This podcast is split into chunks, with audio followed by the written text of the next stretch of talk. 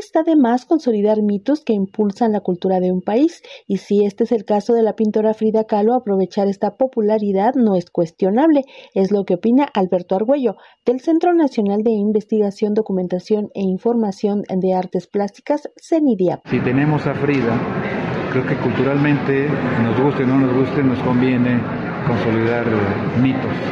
Pues es una, se ha convertido en una figura mítica, dice yo, por circunstancias históricas, por su plástica, por la mercadotecnia que también le ha, apalancado un poquito o un muchito.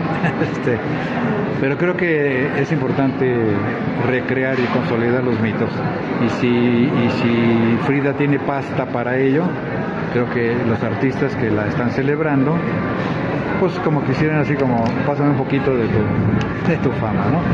E, es, este, no es cuestionable, ¿no? Es al contrario, es una práctica común, ¿no? Querer parecerse o querer tomar algo prestado y, reelaborarlo, ¿no? Muchas de ellas son reelaboraciones Mira entonces como una celebración de artistas de distinta edad, trayectoria y calidad técnica a los 147 participantes en la exposición colectiva 100 Fridas para Frida, organizada en el 115 aniversario del natalicio de la pintora, por Fernando Aroche, quien explica el motivo de esta colectiva que itineró por París, lugar donde vivió Frida por un tiempo, por Roma y Madrid para culminar en la Ciudad de México. Es una muestra muy amplia realidad es una muestra muy plural, ahí está su riqueza porque si te asomas y ves a los artistas, hay artistas de todas las edades, aparte de que tenemos artistas de todo el país. Es una exposición que prácticamente cubre casi todos los estados de la República, yo creo que nos han de faltar dos o tres, pero son artistas de todo el país.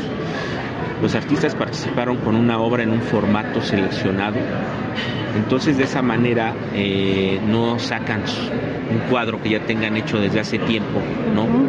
En el ámbito decimos, no sacan el, cuadro del ropero, sino produjeron ex profeso.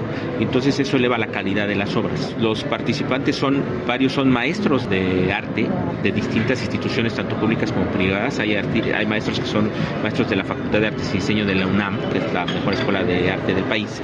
Hay maestros de la Esmeralda, hay maestros del Helénico, hay maestros de otras universidades o de instituciones en el interior del país, desde academias de arte hasta instituciones como el Helénico, distintas instituciones. Pero hay también alumnos en un pequeño cuarto sede de la Galería Privada Kahn, los cuadros de pequeño formato unos con otros ofrecen un mosaico de gestos del rostro, colores y técnicas distintas y están a la venta. Muchos hicieron el rostro de Frida porque el rostro de Frida está muy presente, pero otros lo hicieron, lo hicieron al rostro de Frida pero en distintos estilos. Por ejemplo, en los jóvenes encuentras ilustración. Por ejemplo, vas a encontrar, por ejemplo, el que te digo de la, de la chica de 15 años, de la niña de 15 años, encuentras una Frida doble que está color, está junta, pero es muy de la disciplina de ilustración y una de las Fridas es blanco y negro y la otra está color. Muy interesante. Y luego hay otra Frida que tiene los dos rostros, pero es un, es un changuito, de los changuitos de ella. Es una gráfica, es en, en dibujo, en tinta, es una ilustración. Luego hay otra Frida muy estilizada con unas flores, pero todo en blanco y negro, que es de una artista, por cierto, también muy joven, 19 años, que, es México-francesa, ya vive en, París.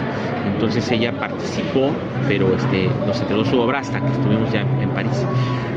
Entonces de esa manera puedes ver cómo estamos involucrando también mucho a los jóvenes y ellos tienen otro chip y otros tipos de disciplinas. Para Radio Educación, Alejandra Leal Miranda.